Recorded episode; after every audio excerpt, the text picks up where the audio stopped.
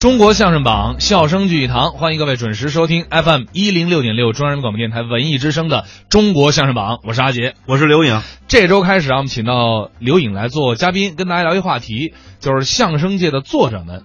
但是今天我们要跟您说的这个作者呢，只能说是他众多身份中的一个，他更多的身份呢，可能是叫什么呀？相声理论家、相声研究人员，冯不易先生。冯不易先生，嗯冯不易先生，呃，最早的那句话最经典的就是相声嘛，溯源长，历史短嘛，溯源长，啊历史短。对，追溯他这个这个呃幽默的这个这个根呐、是源源远流长的，但是要说它的真正的呃有相声这个历史呢，可能就是又很短。我们从道光年才开始嘛，嗯，但是我们要追溯幽默的这条喜剧线呢，往前呢，我们可能追溯到东方朔先生。嗯，对对对。所以呢，在这个作为一个相声演员，那个我得感谢冯先生，就这么一个简单的一句话，理论拔高了。相声溯源长，历史短。真是的，他一门这个艺术，他就没有办法去给他做一个理论基础和理论构架。但实际上呢，任何一个艺术也好，它要发展下去，它还真得有这个，对，我觉得相声很多人那时候担心没有理论，没有，其实我们一直在有，一直有理论。我们相声是不立文字的，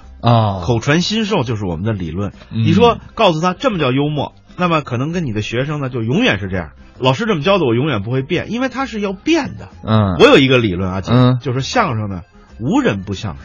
无人不相声。，对我认为无人不相声，嗯相声就是对大家的作用就这么大。你比如说咱俩吧，嗯，现在一问一答，嗯咱俩就是相声。你再问我，我再解释。突然呢，我说了多的时候，我就变逗哏，你就变捧哏的。你在家和你妻子早上起谁先说话，谁就是逗哏的。如果你要老是有一个相声演员的那个心态嘛，就不会有家庭矛盾。我们平时在待人接物，就是大家在交流过程当中呢，非常好的一种心态。我们生活需要轻松，哎，轻松本身就要去找一个什么呀？找一个点去支撑。这我看刘英老师也快成这个相声理论家了。啊我这不是受你影响吗？对，哎，这个我们再说回这个冯先生啊，冯不易先生。嗯呃，冯不易先生呢，除了这个，比如说他在理论方面哈奠定了一些这个基础之外，他对相声界还有一个特别大的贡献，就是编了一个相声的四大本儿，是有这事儿吧？呃，有有有有嗯有，呃这，什么是四大本儿啊？给大家介绍一下吧。相声的四大本儿就是我们那个相声所有的传统节目的这么一个基础，就是我们到底有多少个段子，虽然它不是很全。百科全书是吧？相当于对对对收录传统的对段子。对对对对，就是大家伙儿要想了解我们相声，可能就去买这四本儿。嗯，如果你要会看的，在里边你能看出很多乐趣来。呃，那里边好像还有这个像，呃，黄半仙啊，就是这个对新中国成立初期的时候是对，吧？冯布易先生跟孙秀文先生等等几位前辈创作的这个黄半仙。呃，这个段子有点长，四十分钟，咱们上半时段、下半时段分着听。好，我们一起来听听刘宝瑞先生表演的单口相声《黄半仙》。有这么一回事，您听着可笑。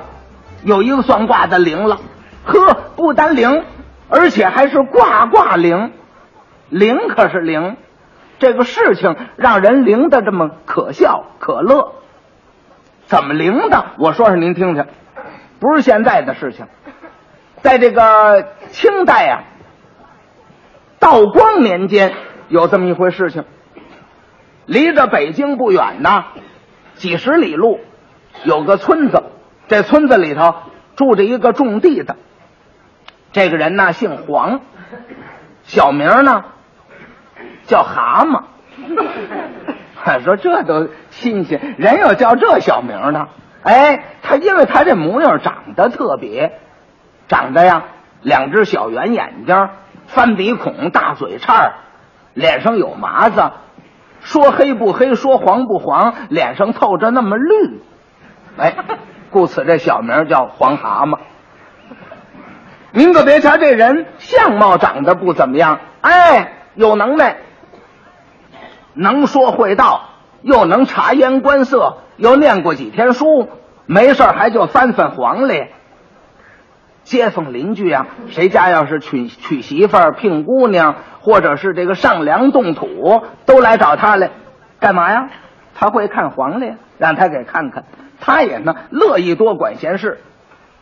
他要说几句话呀，还真有人信他，简直啊就拿他当了福地圣人了。您可别瞧他这么机灵，他老婆是个累赘。他老婆怎么了？有病。什么病啊？这病根厉害，寒腿，两条寒腿。要不犯这病啊，能跟着干干庄稼活儿；一犯了病，下不了地。这病还是常犯，这寒腿病根什么时候犯呢？要变天就要犯了，阴天腿也疼，下雨也要犯这病根，一变天气就犯这病根。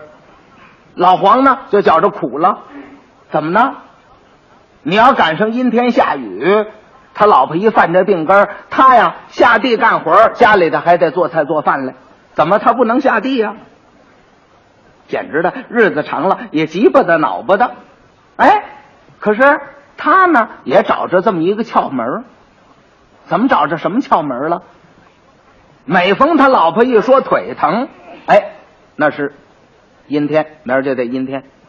如果疼的厉害，那那就是准下雨。他呢什么都有个防备，就这样。有这么一回啊，有一天呢，嗯，他老婆呀一宿没睡。折腾一宿，第二天早晨起来，老黄要下地干活去了。天哪是响晴博日，可是闷热热的邪性。嗯，下地干活，老黄啊就把这蓑衣披上了，披着蓑衣，扛着锄头往外就走。他老婆一瞧，老黄疯了，挺好的天，你披蓑衣干嘛呀？脱下来。老黄呢也不理他，还往外走。他老婆一瞧，呀，怎么回事你？让你脱下来，往前迈一步啊，那意思要拽他一下。刚这么一迈步，哎呦，腿疼了，哎呦哎呦哎呦呦，蹲那儿了。老黄回头乐了，哈哈，我还披蓑衣干嘛呢？你腿疼了不是？你闹了一宿了，那不是今儿要下雨吗？我我不披蓑衣怎么办呢？他老婆一听他这话，他老婆也乐了。可是他们俩人乐了不说呀，老黄一出门啊，街上的人也都乐了。怎么呢？嘿嘿，二哥，这黄蛤蟆干嘛去求雨呢？嘿，挺好的天，你披蓑衣干嘛呀？脱下去。老黄理直气壮，嗯，不脱。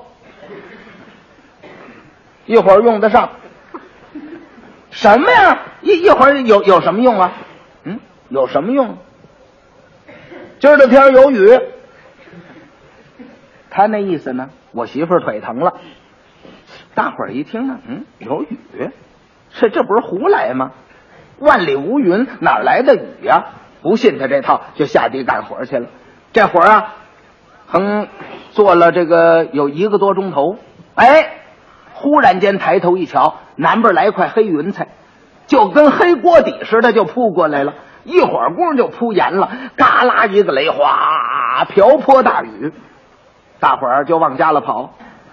别人轮的跟小鸡子似的，老黄啊披着蓑衣，一步三摇，跟没事人似的。嘿，老黄，真有两下子呀！老黄呢，爱吹大气，嗯，哼，这干嘛有两下子？对了，我我我连阴天下雨再不知道，那那那更得了。那个过了几天呢，这天清晨早起啊，阴天，天阴的特别的沉。老黄要下地干活，就问他老婆怎么样，腿疼不疼？不疼，不疼，好嘞。扛着锄头出来了，他出来了，一看呢，好，大伙儿好些个人都披着蓑衣。哎，老黄，真倒霉，回家拿蓑衣去。嗯，拿那干嘛？怪费事的，费费事。你一会儿你不拿，你一会儿挨轮，挨什么轮呢？放心吧，今儿没雨，下地干活去了。大伙儿一听没雨，天津的这么沉会没雨，可是到地里干活一会儿的功夫，哎得，云消雾散，太阳出来了。老黄呢还说风凉话呢，哼，怎么样？蓑蓑衣都白拿了吧？干，你们不听吗？说没雨吗？老黄，嘿，奇怪，那天我们都挨轮了，你披着蓑衣慢慢往家扭，嗯，今儿个我们拿蓑衣都白带了，怎么意思呢？你怎么知道有雨没雨呢？啊，他怎么好意思说我我媳妇儿这腿疼，我就明白了，不好意思说呀。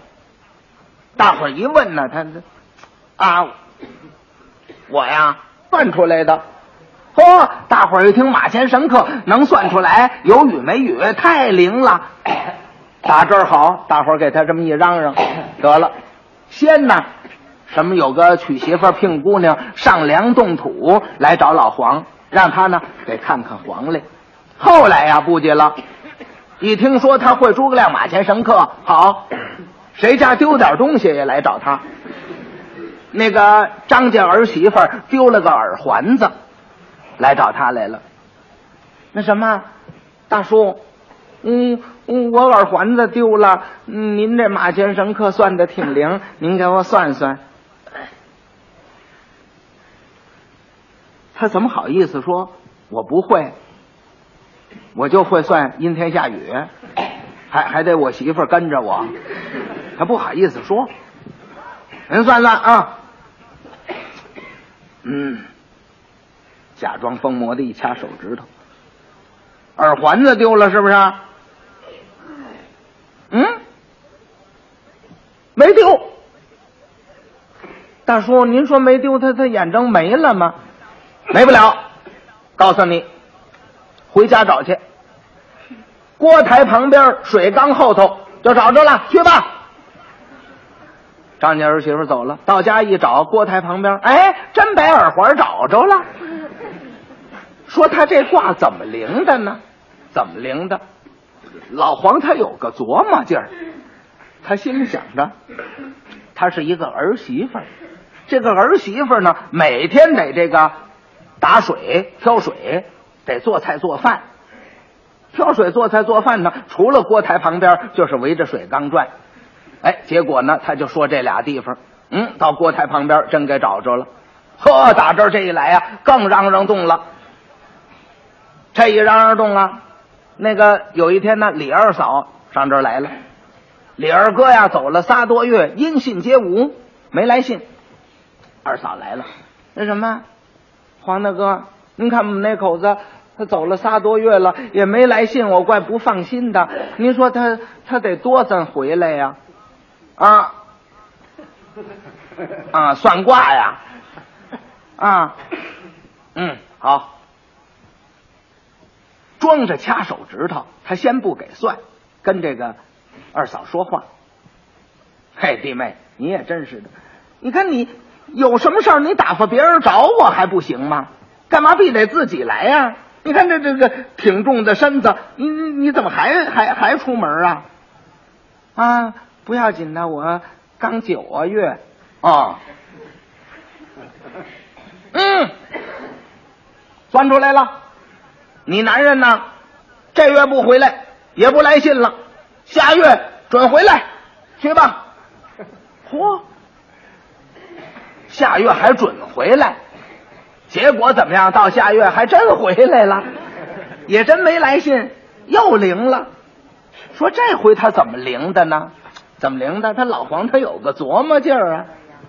他一听怎么着，怀胎九个月了，哎，他想这个道理。这个女人怀孕呢，她男人心里有根，他知道，仨月不来信，那就是不来信，净等着到时候回来伺候月子人来呢。哎，结果到下月真回来了，打这儿可了不得了，就给他嚷嚷动了，不但嚷嚷动了，能掐会算，并且还给他起个名叫黄半仙。嚯，嚷嚷动了，这黄半仙这仨字啊。一传十，十传百，百传千，千传万，村传镇，镇传县，传来传去，传到北京来了。到了北京啊，嘿，该着这个老黄发财。怎么该着他发财呀？北京皇宫内院呢，丢了东西了。丢什么？道光皇上丢了一颗夜明珠，能比文莹一大颗夜明珠。这夜明珠这么一丢啊，道光皇上可急了，马上就把九门提督宣上殿来，大大的申斥一顿。九门提督是管治安的，盗匪啊，有什么问题都得找他。把九门提督申斥一顿，限三天限，找回夜明珠还他罢了；找不回来，夜明珠是降级罚俸。三天，五天也找不回来，怎么回事情啊？偷夜明珠这主不好逮呀，谁呀？宫里头的太监大总管崔英，监守自盗。你说这玩意儿哪儿找去？九门提督在宫外找，哪儿找去？当然是找不着了。三天找不着，上金殿，怎么着？降级罚俸。再等五天找不着，上金殿降级罚俸。简短截说，一个半月没找着，坏了，一个半月没找着。您算那那那九门提督降级降的，都跑到御马圈遛马去了，没没主意。完了，这天道光皇上恼了，在金殿大发雷霆，说：“朕当养兵千日，用兵一时啊！我这个夜明珠丢了一月有余，你们文武过官若无其事，是怎么回事啊？你们是想着全遛马去呢？啊！大伙儿一听都害怕了，呼啦跪下一大片。有一位侍郎纳荣往前跪爬半步，说：“启奏我主万岁，奴才闻听人言，前门外西河宴呐，有一个算卦的叫诸葛周，这个人算卦灵，如果要把他找来，占算夜明珠的下落，定知分晓。”皇上一听，来呀，就叫这大总管太监崔英去找去。这崔英这么一听啊，鼻子都气歪了。怎么夜明珠是他监守自盗？嘿，心说啊，侍郎这老纳荣，你好好跪着你的得了，你你出这主意干嘛呀？其眼如闪，灵灵到这一算，算出来我偷的，我我我我怎么办呢？可是皇上传旨，他又不能不找，没办法，骑着马找去吧，带着从人找去。到了西河堰这儿一一打听，第六个门，路北了那门。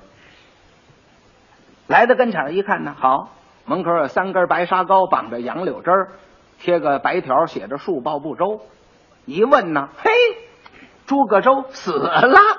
嘿，崔英这高兴啊，行了，告诉皇上。皇上一听，死了，那这找别人，找别的算卦的，灵的就得是，再找吧。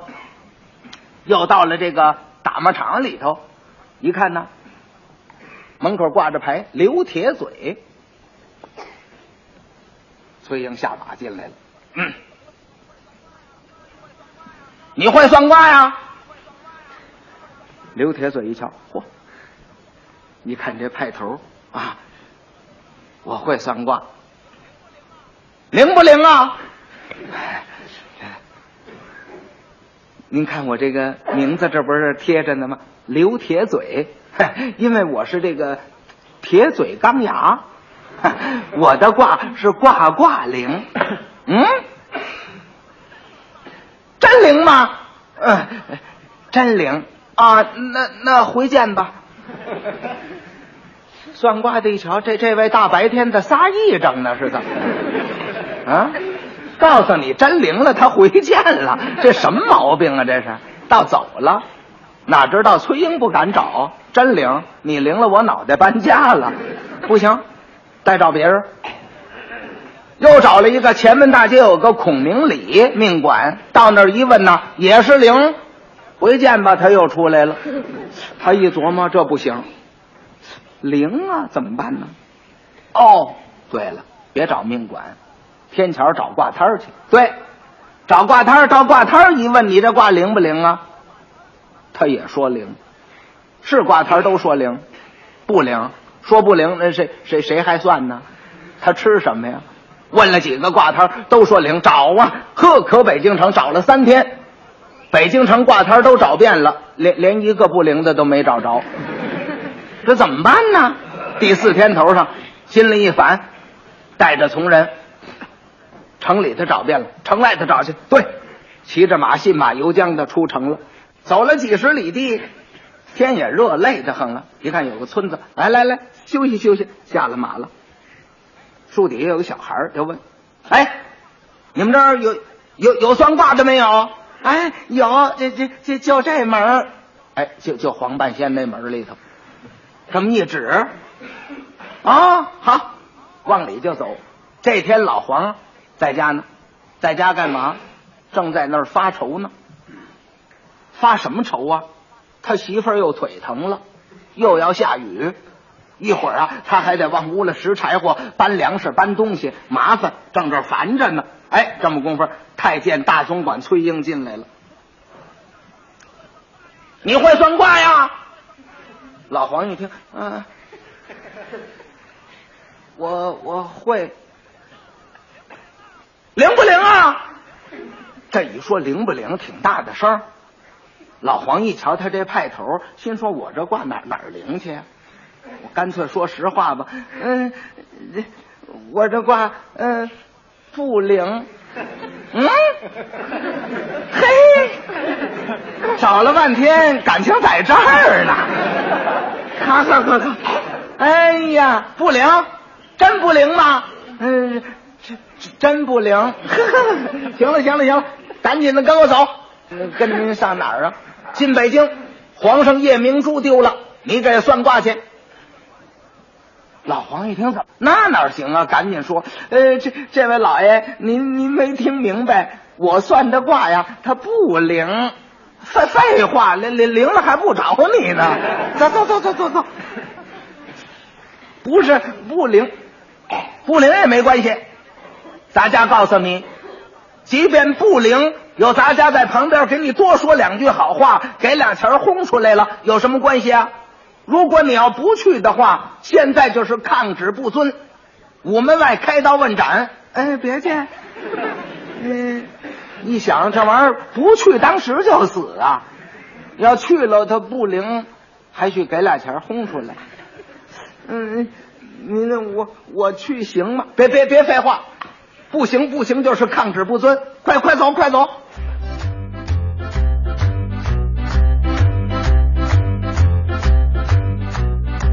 刚才是刘宝瑞先生的《黄半仙》，没听完。我们在半点广告之后呢，在下半时段的中国相声榜继续来听这个作品。中国相声榜，笑声聚一堂，欢迎大家在半点广告之后继续锁定我们的中国相声榜。我是阿杰，我是刘颖。这周呢，请到刘颖做客，我们跟大家分享一个话题，就是相声作品背后的那些作者。今天说的是冯不易先生。上半时段呢，我们是听了黄半仙儿的一部分，对吧？对。呃，这是他跟孙秀文先生创作的。很多人认为这个作品是传统相声，好像还不是，对吧？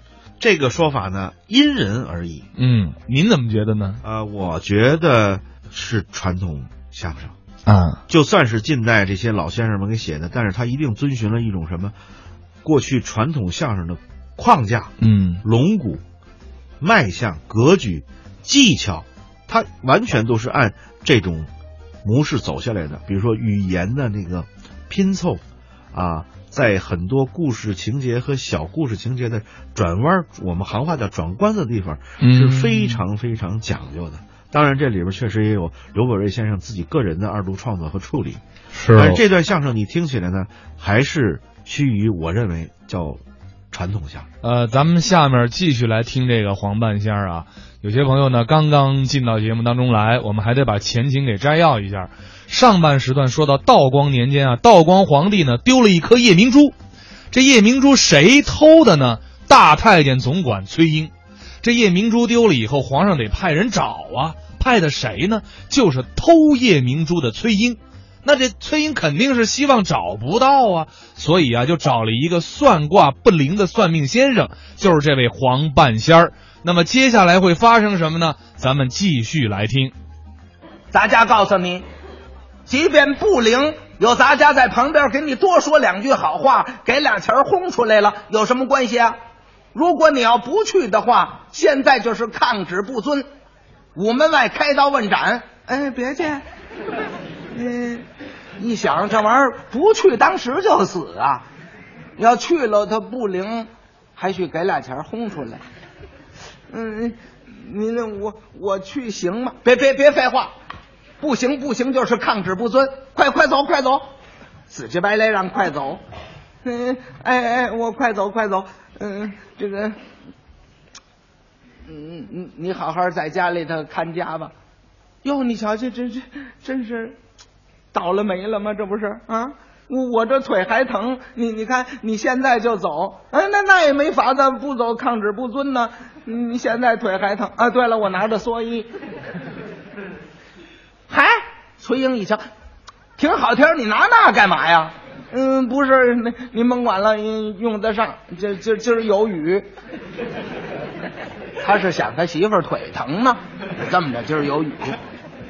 崔英呢也没注这个意啊，走走走吧。把他带到北京，就把他安排到馆驿里头。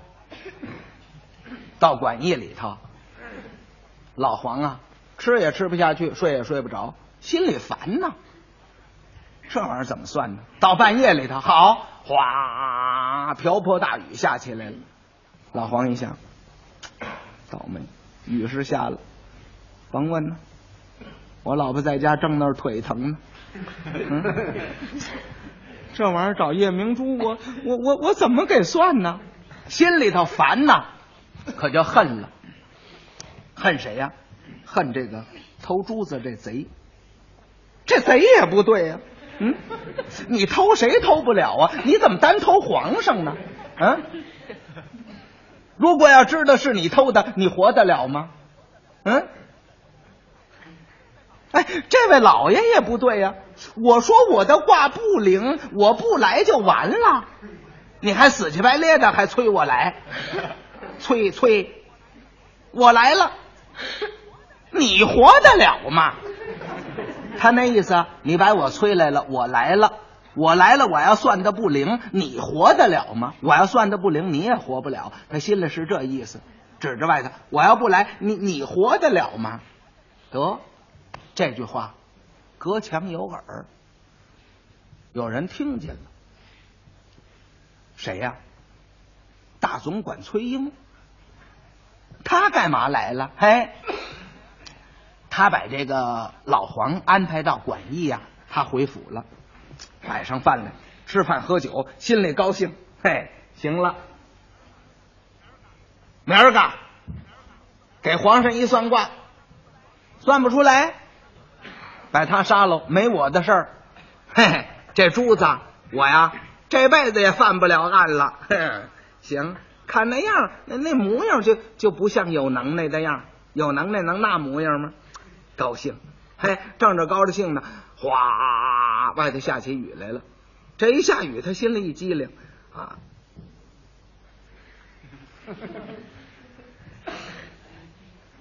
推门一瞧，瓢泼大雨。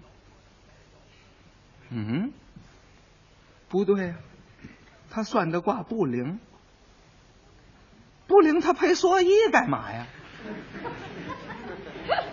他这么干，今儿有雨呀？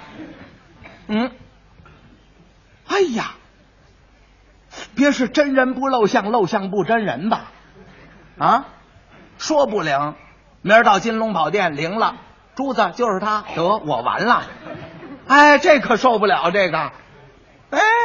不，我我我得听听消息去。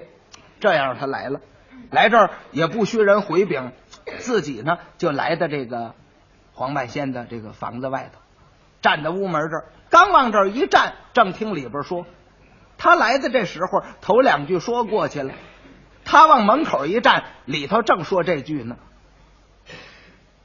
崔崔，我来了，你活得了吗？他还指着外头。崔英一听，啊啊！崔崔，我来了，他来了，你活得了吗？我我我是活不了啊！这玩意儿他算出来是我呀！哎呀，这这个，你倒再听听也没听，一害怕，一推门进来，咕噔就给跪下了。哎，这个，嗯，拜拜拜拜仙饶命，拜仙饶命！他往那儿一跪，先进来呢，老黄吓一跳，一瞧，大总管崔英，老爷跪在这儿了，不知道怎么回事。一听半仙饶命，半仙饶命。老黄呢，他呢能够察言观色，一看这吓得直哆嗦，也不知道怎么回事，他能够沉住气。哎，甭害怕，甭害怕，起起来说，起来说，什么事啊您？哎呦，半仙饶命！您您这卦算的真灵，您来了，我我是活不了了。我知道，嗯嗯，您算的对，这珠子不错，是是是我偷的，是我偷的。您您您救救命吧！老黄一听，哦，这这么回事啊？啊，老黄也真能装模作样，沉得住气。哎呀，是你偷的，哼！早就算出是你偷的了，不但算出珠子是你偷的，哼，而且我还算出来你把珠子藏在什么地方了，拿话炸了。这个呢，崔英一听，哟，都算，心里也二愣，能算出来？那我让他说说。嗯，是半仙，您您算出来了。那么您算出来我那珠子，您您说我我藏在哪儿了？这要搁别人一问这句，准得问趴下。老黄啊，能说会道吗？老黄一听，嗯，呵 呵算出来了。我说你这珠子藏哪儿了？我说，我说是说，现在不说。明儿个见皇上一块说，哎，别别别，别别，您您您您您您怎么不在这儿说呀？嗯，我在这儿，我跟你说什么呀？我说我算出来，我知道你藏在哪儿了，我不说，让你自己说，我看看你敢跟我说瞎话不敢？嘿，这这么一听，这个半仙饶命您呢，我不敢说瞎话，我那珠子我我就。埋在那个御花园的芭蕉树底下的，啊，这还罢了。我算着也在那儿埋呢，他也不是多能算来的他。你起来吧，是半仙，嗯，您干嘛半仙呢？简直您就是活神仙了。您您算的真对，嗯，明儿个求您见皇上，别说是我偷的，我我我我我送您五百银子。老黄一听，一冷笑，他那意思呢？嘿，这家伙不打自招，他是这样。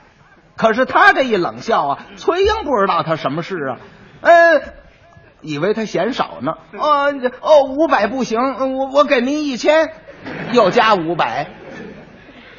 啊，好了好了，你起来吧。嗯，明儿个我给皇上算卦的时候啊，我替你瞒着点就是了。算什么呀？卦还没算呢，先收了一千两银子的卦礼了，他倒闹着了。起来吧。到了第二天呢，崔英引荐他上朝见皇上。见完皇上，皇上还很高兴，平身赐座，让他掐算夜明珠的下落。老黄怎么算呢？当然，崔英都说了，那也得装模作样来了呀。嗯。心里想得掐掐诀，念念咒。嗯，掐诀念咒怎么念呢？也不会念咒啊，想起什么念什么。一二三，二二三，七八九十念真言。文武过关一听，怎么着？要要变戏法啊？是怎么着？这什么咒啊？这是？嗯，按照卦中来判断，夜明珠现在。御花园，皇上一听，来摆驾御花园，摆驾御花园了。到御花园里头，皇上说：“哎呀，黄仙师，寡人偌大御花园，夜明珠究竟在何处啊？我得给您占算占算。半仙本姓黄，今日见君王，夜明珠在何处？”哦，这芭蕉树下藏，他真能装模作样。皇上一听，好，好，敲稿齐下，哎，轻着点不要伤了国宝。嚯，装模作样的，没跑两下，本来那个崔英把那珠子埋的也不深，跑出来了。有太监擦干净了，递给皇上了。皇上一瞧，太高兴了。哎呀，黄半仙，真是黄仙师，这卦实在是灵。哎，黄仙师，你算一算，寡人的夜明珠究竟被何人所盗，何人所埋？谁偷的？谁埋在这儿？老黄啊，没防备问这句啊，抽冷子一问，一扬头，瞧了崔英一眼。崔英啊，心差点打嗓子眼儿蹦出来，不知道他要说什么呀？哎，往下一听还好，呃，呃，万岁！夜明珠乃是。无价之宝，乃是奇珍异宝，日久年深，受了日精月华。这是他自己溜达来了。皇上一听，嗯，言之有理。您瞧这份昏君劲儿的，他还讲言之有理呢。那夜明珠自己会溜达过去了。回到金龙宝殿，黄仙师算的真灵。来呀，赏个黄仙师。两叠撒气马，那么一大颗宝珠找着就给两块撒气马，你就知道他这个小气不小气了。给完两叠撒气马，不让他走，留他在宫里头住几天。说这他珠子找着了，他留一算卦的在宫里头干嘛用啊？道光皇上他有他的想法，他心里琢磨着：我这夜明珠丢了一个多月。音信皆无，找不着。嘿，黄半仙一来，他就算出来了，在什么地方呢？这卦太灵了，不能让他走。我再试验试验他。如果他每一卦都算得这么灵，那就封他在朝为官。封他在朝为官，与我有好处啊。谁再做了什么事，也瞒不了我了。他就给我算出来了。哎，这样不让他走。可是老黄啊，心里可烦了。老黄心里琢磨着：“你说这不是没影的事情吗？这不是，嗯，你把我留下了，我我，切，我我我在这儿干嘛呀？伴君如伴虎啊，真要命！我知道他哪时这有有什么事情啊，心里他挺烦。心里琢磨着，明儿个我得想主意，跟他说我回家，对，做个抽身之计。赶到了第二天早朝啊。”崔英领着黄半仙上朝，奏事处太监那儿喊：“上上传旨，选黄半仙随旨进殿。头一个就选他，干嘛呀？干嘛？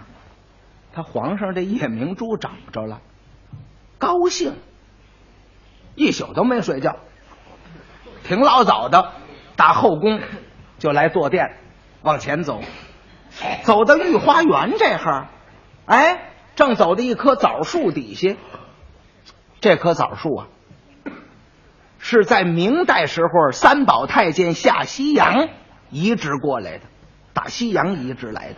这种枣叫珠枣，地溜圆，那么大个，通红，可是熟了红。它这现在呢，现在还生着呢，湛青碧绿，这么一个枣子。皇上呢，瞧着好看。顺手就给摘下来了，摘下来一琢磨，哎，有嘞！我让黄半仙算算我这手里是什么。如果代算对了，他这卦真灵，那就是灵。我封他在朝为官。对，这样呢，选黄半仙随旨进殿。黄半仙往这一跪，平身赐座。刚一让他平身，这回没赐座，平身。黄半仙站起来了。皇上一攥这拳头一举，黄仙师，你的卦算的灵，来来来，你算朕手中何物？如果算对喽，封你在朝为官；算不对，打你个欺君之罪。你算我手里是什么？老黄，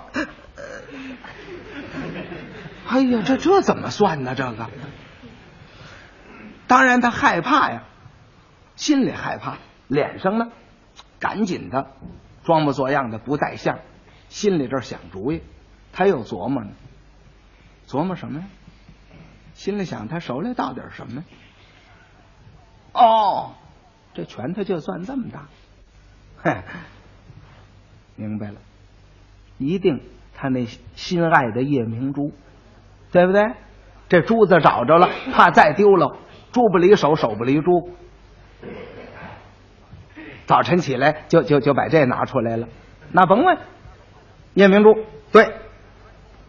可是他要说夜明珠，当时就杀了，欺君之罪算不对了。嘿，他这说的好了，万岁！他要说这么句话，大清早您就拿您这心爱的夜明珠来玩赏啊？他是这么句话，这么句话他刚说了半句，万岁！大清早您就皇上说，哎，那都对，是是大清早，嘿，他这么灵的他。皇上一张手，老黄一瞧，吓得小辫都立起来 了。好家伙，老爷子，得亏我说大清早啊！